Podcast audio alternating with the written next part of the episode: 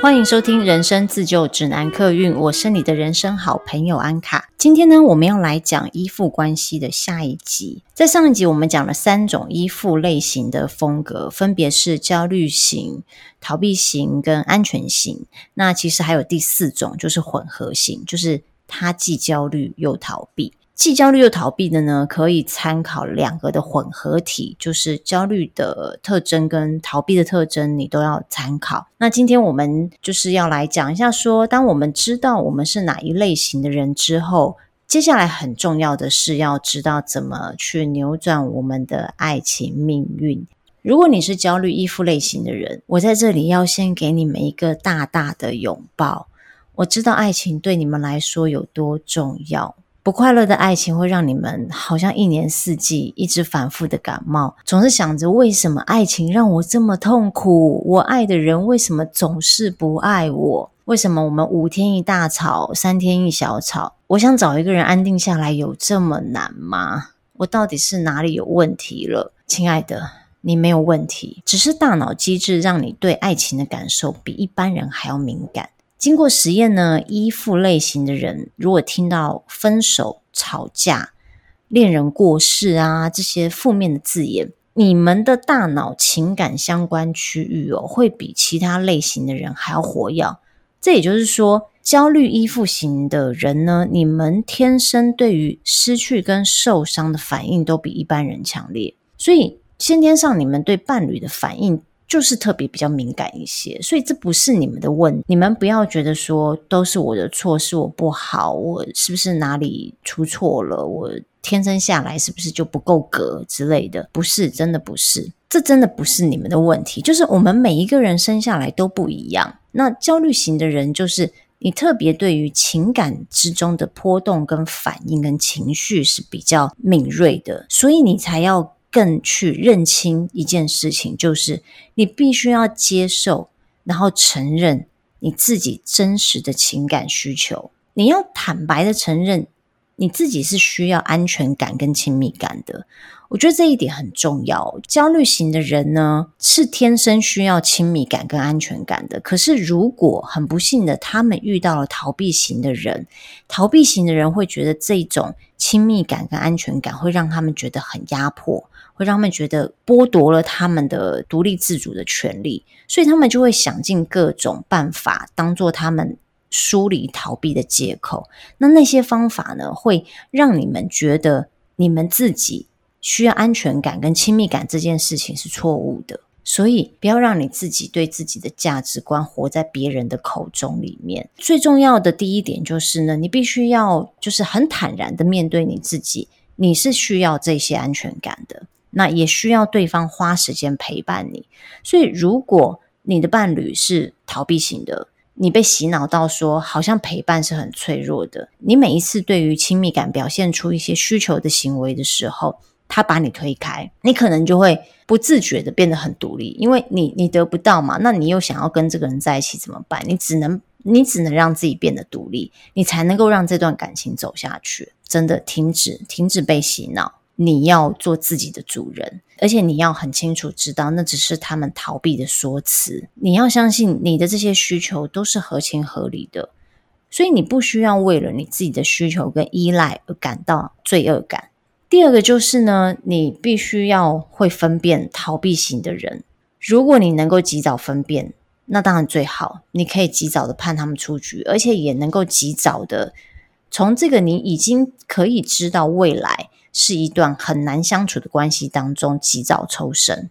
有几个方法哦，可以帮助你去判断你现在交往对象是不是逃避型的人。一个是他不说清楚他对你的感觉，他也不表明是否愿意做出承诺。如果说你们交往了一段时间，可是他还是说不清楚他喜不喜欢你、爱不爱你，他对你的感觉是什么？他也没有办法跟你承诺说我们是一个交往关系的话，那你的这个警铃就必须要响起喽。你你必须要自己给自己那个讯息，就是这个人可能有是逃避型的人。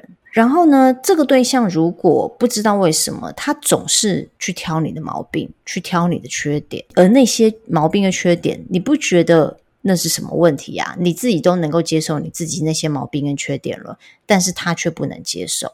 那还有很重要就是呢，他不重视你的情绪，就算你坐下来好好的跟他沟通。不带情绪的告诉他说，他做了什么事情会让你的感受不好，或是让你觉得不被尊重。但如果你都这样表达了你的感受跟情绪了，他还是不当一回事的话，那你这个警铃也必须要知道要响起哦。你必须要知道这个人可能不适合你。那再来就是很明显的会说你太黏呐、太敏感或反应过度，他只会做出这个批评，但是他没有去做出任何安抚你的行为。呃，例如说你觉得今天心情不好，或者是因为在公司里面受了什么委屈，然后让你今天心情不好，可是他并没有去关心到你的情绪，他只是 focus 在他自己。可能你讲完之后，他马上说。哦，我今天也是啊，我在公司里面也怎么样怎么样，那个谁谁好讨厌哦，什么什么的啊。那我们等下晚餐要吃什么？那你等下记得要提醒我要去缴信用卡啊，什么，就把注意力完全都拉回到他自己身上，而忽略掉你刚刚跟他讲的低落的情绪。他根本就没有那么在意你，他在意的是他自己。这就是逃避型情人最典型的人格。再来就是很严重的是，他听不进去你说的话。即使你很努力的跟他沟通，不带情绪的去表达你的需求，可是他似乎还是不把你的话当一回事，他也不在意你的感受，你何必要让自己跟一个不在意你感受的人在一起呢？好，那刚刚就是呢，这个你能够判断这个逃避型情人的方式。那再来呢，如果你是焦虑依附型的风格的人的话呢，你要怎么去扭转这个情势，让自己能够获得幸福？你必须要用一个新的方式去谈恋爱。你要好好的做自己，然后学习有效沟通。我们必须承认哦，焦虑型的情人呢，比较容易沦落到自我价值低落，而自我价值低落的时候呢，就会有起一些防卫机制，那些防卫机制可能就会沦为情绪勒索。情绪勒索没有一个人喜欢的，而且情绪勒索没有办法达到你想要的目的，也不会为你换来你需要的关注。所以，我们必须要学会的是什么？我们要学习有效的沟通。而且我们也不要为了要配合另外一半，我们刻意的不做自己，戴上面具，假装自己很冷静、很理智，我很独立，我什么事都可以靠自己，你不用陪我也没有关系。这样其实就是把自己真实的感受跟你的喜好给隐藏起来了嘛，这就不是真的你呀。事实上，这样做反而会丧失了表达你真正内心情绪的机会。或许另外一半会想要知道你的真心话跟你真实的想法，可是因为你隐瞒起来了，所以对方也没有机会知道你的需求。还有一点很重要哦，就是有研究显示呢，我们如果在情人面前能够做真正的自己，那会让我们感到非常的快乐跟满足。我们在情人面前做自己的时候，是最有魅力的时刻，所以不要刻意的隐瞒自己，应该要及早的表现真实的自己是什么样子的，以免就是。双方花了很多的时间去探索、去试探对方。我们试探到的都是那些表面的行为，假装出来的样子。其实，在过了这个前面的认识过程之后，大家总是要表现出真实的自己的模样嘛。等到那个时候，你再表现出自己真实的模样的时候，可能就已经时间拖得更长了，双方都放下感情了。可是，在那段感情当中，你们是不快乐的。所以还不如趁早，在一开始的时候你就做你自己，让对方知道你是什么样子的人。那对方能够接受就接受，如果喜欢就是喜欢，而且他喜欢的是真实的你，不是戴着面具伪装的你。那再来就是呢，如果你是已经深陷了一段焦逃恋，所谓焦逃恋就是焦虑型跟逃避型的人交往，哈，叫做俗称焦逃恋。如果你已经深陷焦逃恋一段时间，那你也不快乐了很长一段时间，而你也努力尝试跟对方沟通，但是我们也都知道，沟通是建立在两个人都有意愿为了感情进步而去做改变。你愿意为感情牺牲，但是另外一半如果是逃避型的人，他其实很难改变他自己去跨出那一步，愿意去为感情牺牲。那你就不要为了一棵树放弃整片森林，你必须要改变自己。呃，容易焦虑的思考模式，因为很多焦虑型的人都会觉得说，我只有这一棵树，这一棵树最适合我。讲白一点，就是现在很流行的，他是我的灵魂伴侣，或是他是我的双生火焰。很多人会因为这个名词而执着，觉得我再也不会遇到一个灵魂伴侣，我再也不会遇到一个双生火焰，所以我要跟他在一起，我总有一天有机会能够扭转这个情势。我自己个人的看法是觉得说，灵魂伴侣跟双生火焰在这一辈子当中，不见得是只有一个，而且也不见得会是用情侣的方式出现。他有可能是你一个很好的朋友，也有可能是一个你久未联络，但是你们一旦联络的时候，不需要讲太多话，你们就会知道彼此心意的人。这也叫做灵魂伴侣。基本上就是你能够帮助对方成长，对方也能够帮助你成长的人，你们会有那个很自然而然的契合度。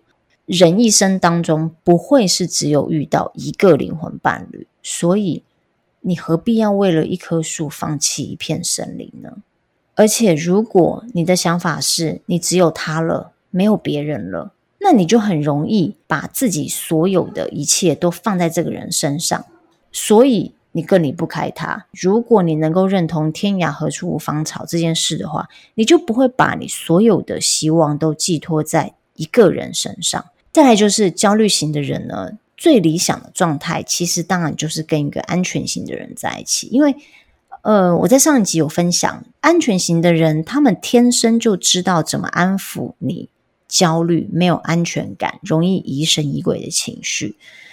但是偏偏我们就觉得这样子的人很无聊，没有挑战性。我不知道为什么焦虑型的人好像有一个 pattern，就是喜欢生活是有起伏变化。好像这个爱情如果没有起伏变化的话，它就不叫爱情；如果没有轰轰烈烈爱的你死我活的话，它就不叫爱情。我们现在讨论的是，你既然已经是一个焦虑型的人的话，那。你要怎么去安抚自己的情绪？你要怎么让自己能够达到在一个稳定平衡的状态当中？对于稳定平衡状态人，也就是所谓的安全型的人呢，焦虑型的人就会觉得好像在喝白开水。所以焦虑型的人，你们要学习的是呢，呃，练习欣赏安全型的人的优点，以及他们能够带给你的安全感。因为安全感可以给你自信心。安全感也可以让你在爱情当中活出自己。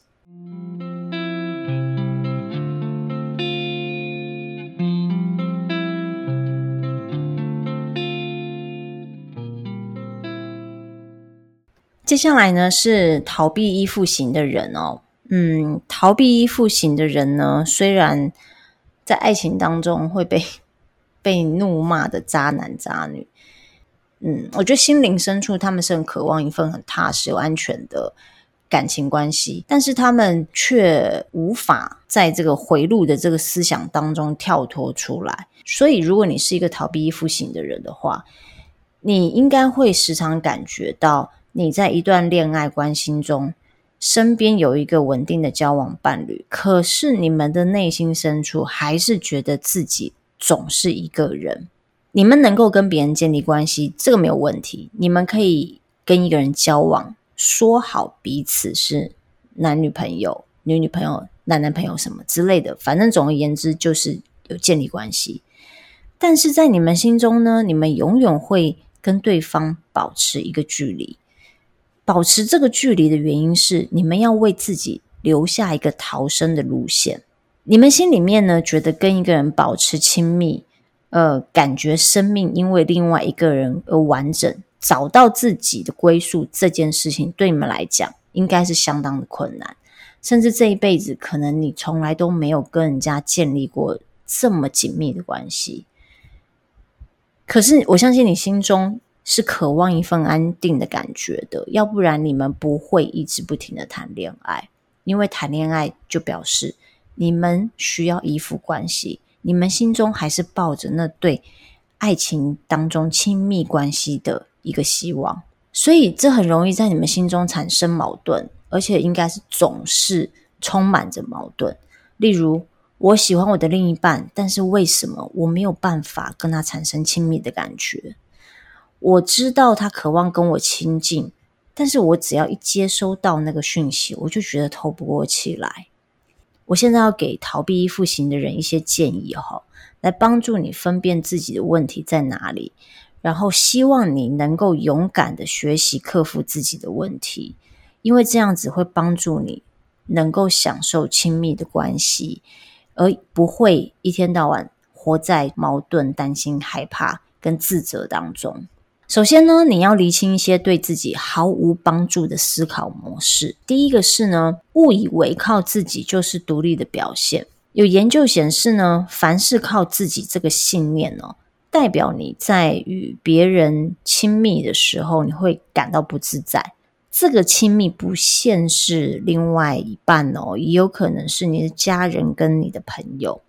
虽然逃避依附型的人，他是很有自信，不需要靠别人的，但是因为这样子的信念呢，也会让你很难跟另外一半相处嘛。因为你觉得你不需要靠别人啊，那当然，你觉得你的世界只要有你就好，有你就好，你就也不会再打开一道门让别人进来嘛。所以分享私密的事，或者是呃，分享你自己的想法。呃，你的决定，这是很难的事情，那更不用说你要去了解另外一半的想法。那靠自己呢，也代表着我们否定别人对我们的支持是很重要的，也等于是我们切断给别人机会去了解我们、帮助我们。那其实我们没有一个人是生活在孤岛的，我们绝对是需要。群体的生活，我们也需要有跟他人的连接。这个他人的连接不是那种表面上面的，只是哦，我跟你讲讲话，工作上来往，或者是闲聊打屁这些。我们其实都需要亲密的心灵上面的交流，跟朋友、跟家人、跟另外一半，都是你一定会需要这样子的亲密的交流。那还有一个问题是，你因为有这个信念，你觉得你靠自己。就是独立的表现，你会过度的重视自己。简单来说，在别人眼中，你就会是非常自我中心跟自私的一个人。因为你自我中心、自私，那当然你会忽略另外一半的需求，你只关心你自己的需求。所以，逃避依附型的人应该很常听到另外一半抱怨自己：“你好自私哦，你总是只有想到你自己。”可是，其实你跟另外一半建立紧密的连结，会带来归属感。这个归属感呢，其实不会剥夺你的独立，也不会剥夺你的自主性，而且它会带来一个超乎想象的幸福感。它也会带来一个踏实感。那就像是呃两棵分别独立的大树，但在下面的根呢，它们是紧紧相连，彼此给彼此归属，也彼此给彼此支持跟 support。所以千万不要在你跟伴侣之间筑一道墙，也不要让那个那个大树底下那个根的连接断掉。因为如果你在你自己的那个墙里面，或者是你把这个连接切掉之后呢，过了一段时间之后，你一定会觉得孤单、空虚、被遗弃的感觉。而你的逃避，其实最主要的来源，就是因为你害怕被遗弃。所以呢，我们要从源头去治疗这件事情，就是你一定要跟另外一半建立归属感以及安全感。事实上，这样紧密的关系当中，你才不会被遗弃。所以你要学习着去信任自己，去信任这个世界，去信任另一半。你可能会有个想法是，你交往的每一个前任都不是那一个对的人，都不是那个呃完美的对象，然后你也会觉得为什么？我总是遇不到那完美对象，你可能也会有个梦想，说对的人就在前方，下一个会更好。这会导致呢，你的每一个伴侣呢都有缺点被你挑剔，甚至这些都是导致你们分手的原因。而你如果相信自己没有问题，都是伴侣的问题，都是伴侣不够好，其实这就是潜意识的在把你的另外一半拒于千里之外。那给自己一个不切实际的梦想，利用这个梦想去逃避爱人跟被爱。你的另外一半呢，总是因为你的挑剔被你宣判出局。但是，一旦离开他之后呢，你可能因为你这个亲密关系的压迫感被解除了。你又可能想起他对你的好，然后又回去找他。你们复合了一段时间之后，一定就会越来越亲密嘛？因为两个人在一起，怎么可能不越来越亲密？一旦越来越亲密，的压迫感又来了，你又会开始找一些借口，要宣判他出局，要请他离开你的生活。这也是为什么跟不管是安全型或焦虑型人，跟逃避型人交往，都会很像在坐云霄飞车。他们永远都会觉得跟你在一起是没有安全感的，那你也永远都可以从对方的身上数落出对方的缺点，而这些是你不喜欢他的原因，这些是导致你觉得对的人会在下一站的原因。这真的是假象，没有一个什么完美的情人存在在这个世界上，也没有一个什么对的人就在下一站，这都是虚假的，这都是不真实的想法。你必须要 focus 在现在，在当下，你要认清这个事实，就是没有一个人是完美的。完美的关系是你跟他能够好好的相处，能够互相扶持，能够产生归属感，那才是一个完美的关系。那逃避型的人是不是就无药可救呢？当然也不是，逃避型的人不是没有机会改变的。呃，有很多逃避型的人，他在处于低潮的时候，或是他发生人生重大意外的时候，他就有可能改变他的思考模式。这边有八个建议哦，就是帮助逃避型的你呢，去调整你自己的想法，改变你自己的思考模式。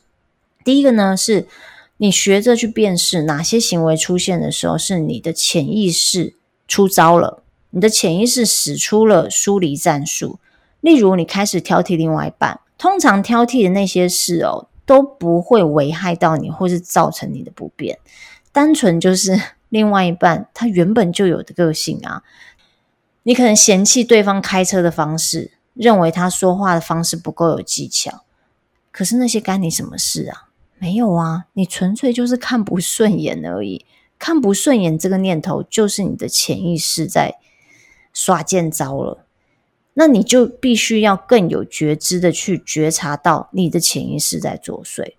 那第二个就是不要一直想着只靠自己，你必须要去信任两个人互相之间的这个支持的关系。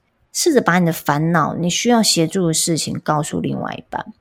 人与人的关系是很有趣的，当另外一半感觉你把心打开，告诉他你。内心真实的烦恼的时候，他会觉得他获得了你的信任感，而他获得了你的信任感之后，同时间呢，他也觉得他获得了安全感。那当他在获得安全感之后，他就会停止努力去拉近你们的关系。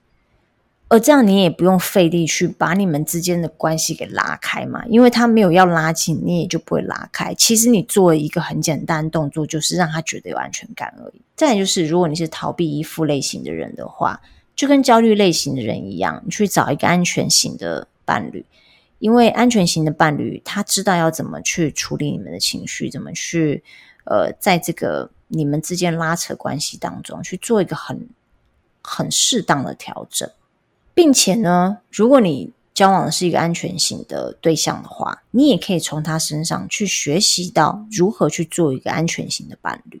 再来就是呢，第四点，第四点是呢，你要注意自己容易误解他人的行为，因为呃，你很容易去带入一些先入为主的观念去审视另外一半的行为跟意图。比如说，你跟另外一半约会吃晚餐，然后你因为出门前猫咪把饲料吐得满地都是，那你忙着清洁又忙着化妆，你因为赶着要去赴约，所以叫了计程车。那在计程车上面，你又想起来说啊，刚刚主管就是传了个讯息给我，然后我应该要现在趁这个空档赶快回讯息给他。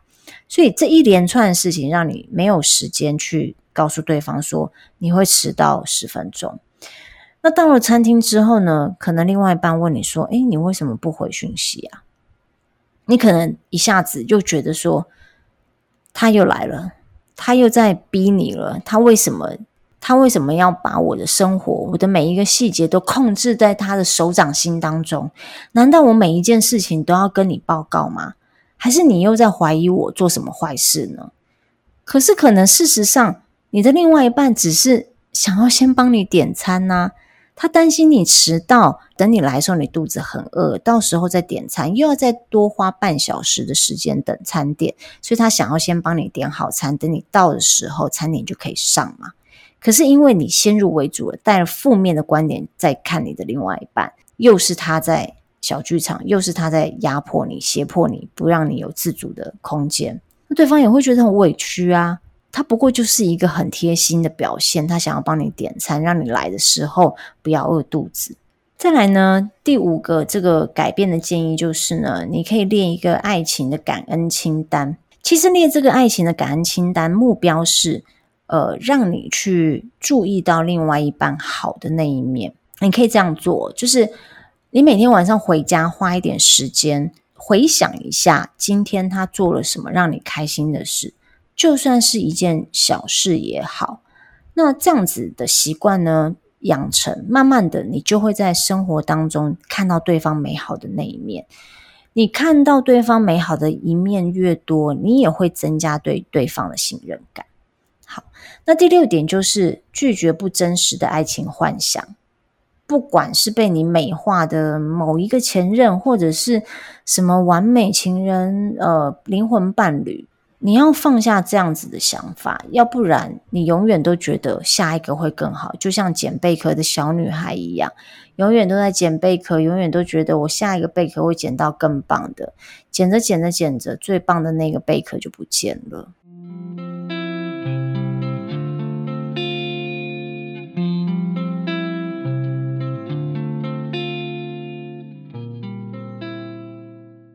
再来就是呢，上一集我们有提到，如果跟安全型的人交往，自己的依附风格也会往安全型的方向发展。但是如果两个人都是不安全型的人，也不代表完全无法走下去哦。呃，有临床研究显示呢，增进感情最佳方式就是营造安全感。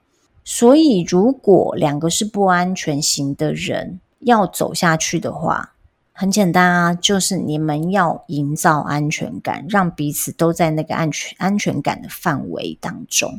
其实哦，一段感情哦是可以有双赢的局面的。如果你是焦虑型的人，你会得到你渴望的安全感；如果你是逃避型的人，你会得到自己需要的独立自主的空间。所以，愿意去为关系建立安全感，是帮助。呃，这个焦虑型跟逃避型恋人情感维系下去的方式，但是这个首要条件当然还是两个人要有意愿，为了关系的进步去做沟通跟关系里面的牺牲。但如果万一跟伴侣沟通之后还是没有办法建立安全感呢？我相信这个发生的比例是蛮高的。如果真的发生呢，最好的改变方式当然就是改变你的认知。感情发生冲突的时候，通常非逃避型的人哦，会觉得很受伤。不管你今天是焦虑型或者是安全型的人，你只要跟逃避型的人交往，因为他逃避你嘛，他把你拒于千里之外。那一个你很爱的人，一天到晚都在拒绝你，你会开心吗？你当然不会开心啊，你当然会觉得很受伤啊。最重要的是，如果你今天听了我这个 podcast，是不是你就会知道说，逃避型的人为什么会这么做？因为那就是他的梳理策略之一嘛。所以你千万不要落入你自己内心的小剧场，就是哦，他只有对我会这样，他跟别人在一起的时候都很亲密，只有跟我在一起的时候是保持距离的。所以是我的魅力不够，我不够优秀，我不够好，他没有那么喜欢我，他比较喜欢别人。久而久之呢，你就会对自己非常的没有自信。这个观念是需要被矫正的。你必须明白哦，逃避型的人，他不管跟谁在一起，一开始或许都表现得很甜蜜，可是这个甜蜜期真的不会太久，顶多顶多最多半年。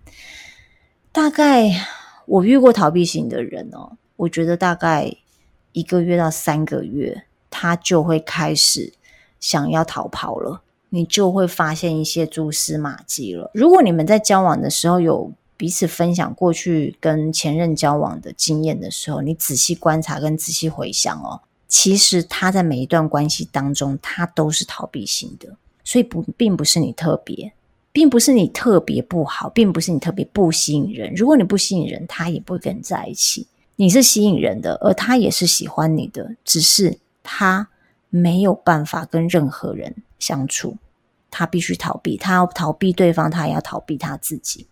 如果你很不幸的就是遇到这样子的伴侣，怎么办呢？而你又非常非常的喜欢他，很爱他，无法自拔，也暂时不可能跟他分开。那你能做的事情就是接受现实，知道彼此是不可能改变的。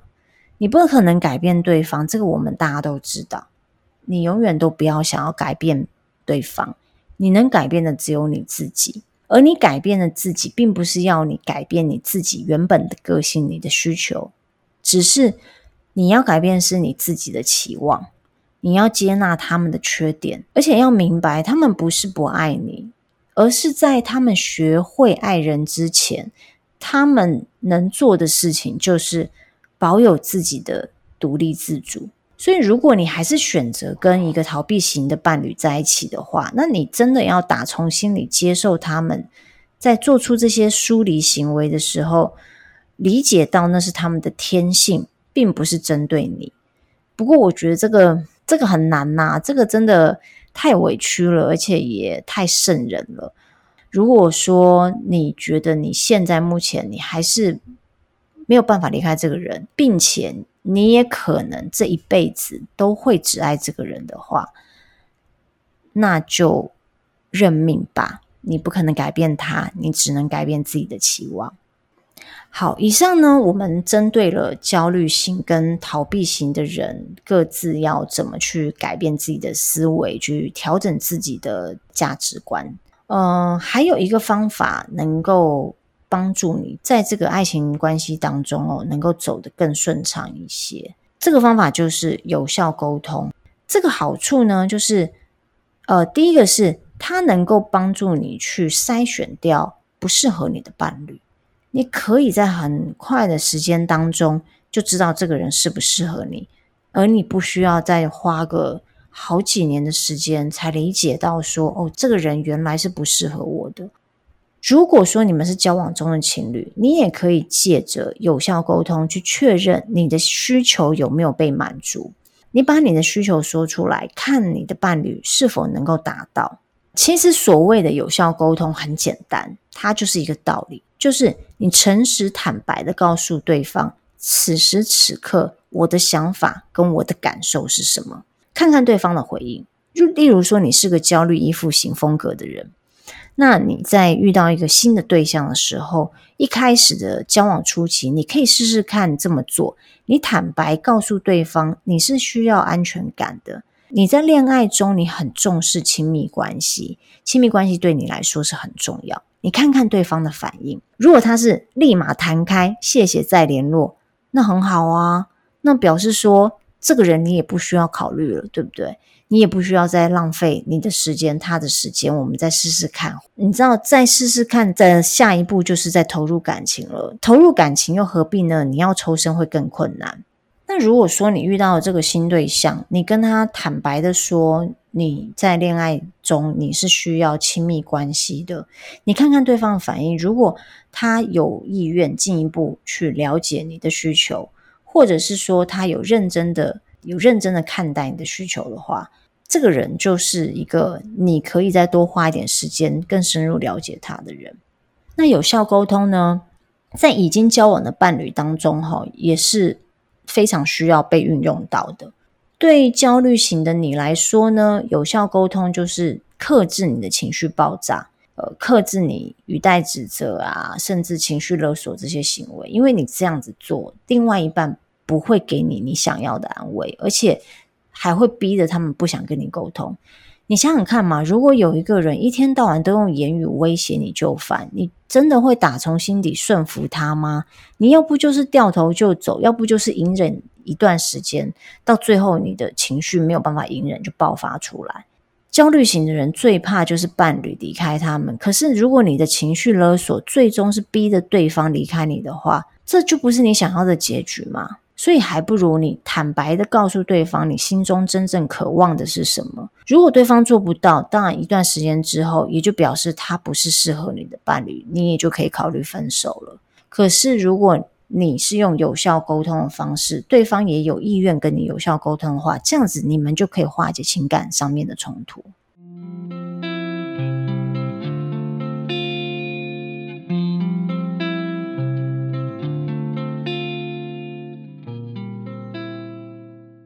再来是，如果你是逃避型的人哦，你通常不会知道自己需要距离跟独处的空间，你可能会知道是说，哦，我。偶尔就是觉得好烦呢，我我不想要见到我的另外一半，我他约我出去，我也不想跟他见面，我需要独处空间，可不可以放过我？你可不可以我们各自做各自的事情？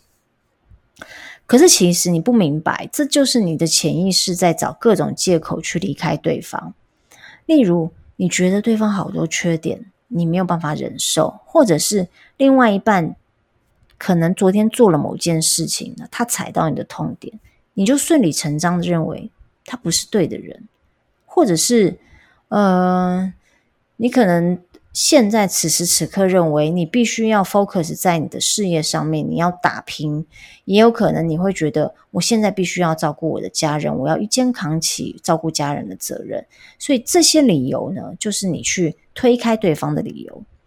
那逃避型的人怎么应用这个有效沟通呢？第一个就是你必须要意识到你的行为又在推开另外一半了。你要认清这个原因，是因为你觉得太过亲密的时候，你需要空间。而有效沟通就是，当你有这样子的觉知的时候，你必须要事先的告诉你的另外一半：我不是不爱你，只是现在的我需要自己的空间。而且你也必须认知到说，在爱情里面建立安全感。才能填满你心中的空虚跟害怕。我不知道为什么，我我我看到这个焦虑型、逃避型、安全型的人的这些特质的时候，总是我心中都会浮现一些歌的歌词哦。我才发现情歌为什么总是这么能打动人，因为歌词配上旋律哦，可以把这个世界上所有类型的爱情都唱过一遍。像我在讲到这个焦虑型情人的时候，我就会想到巨蟹座代表林宥嘉，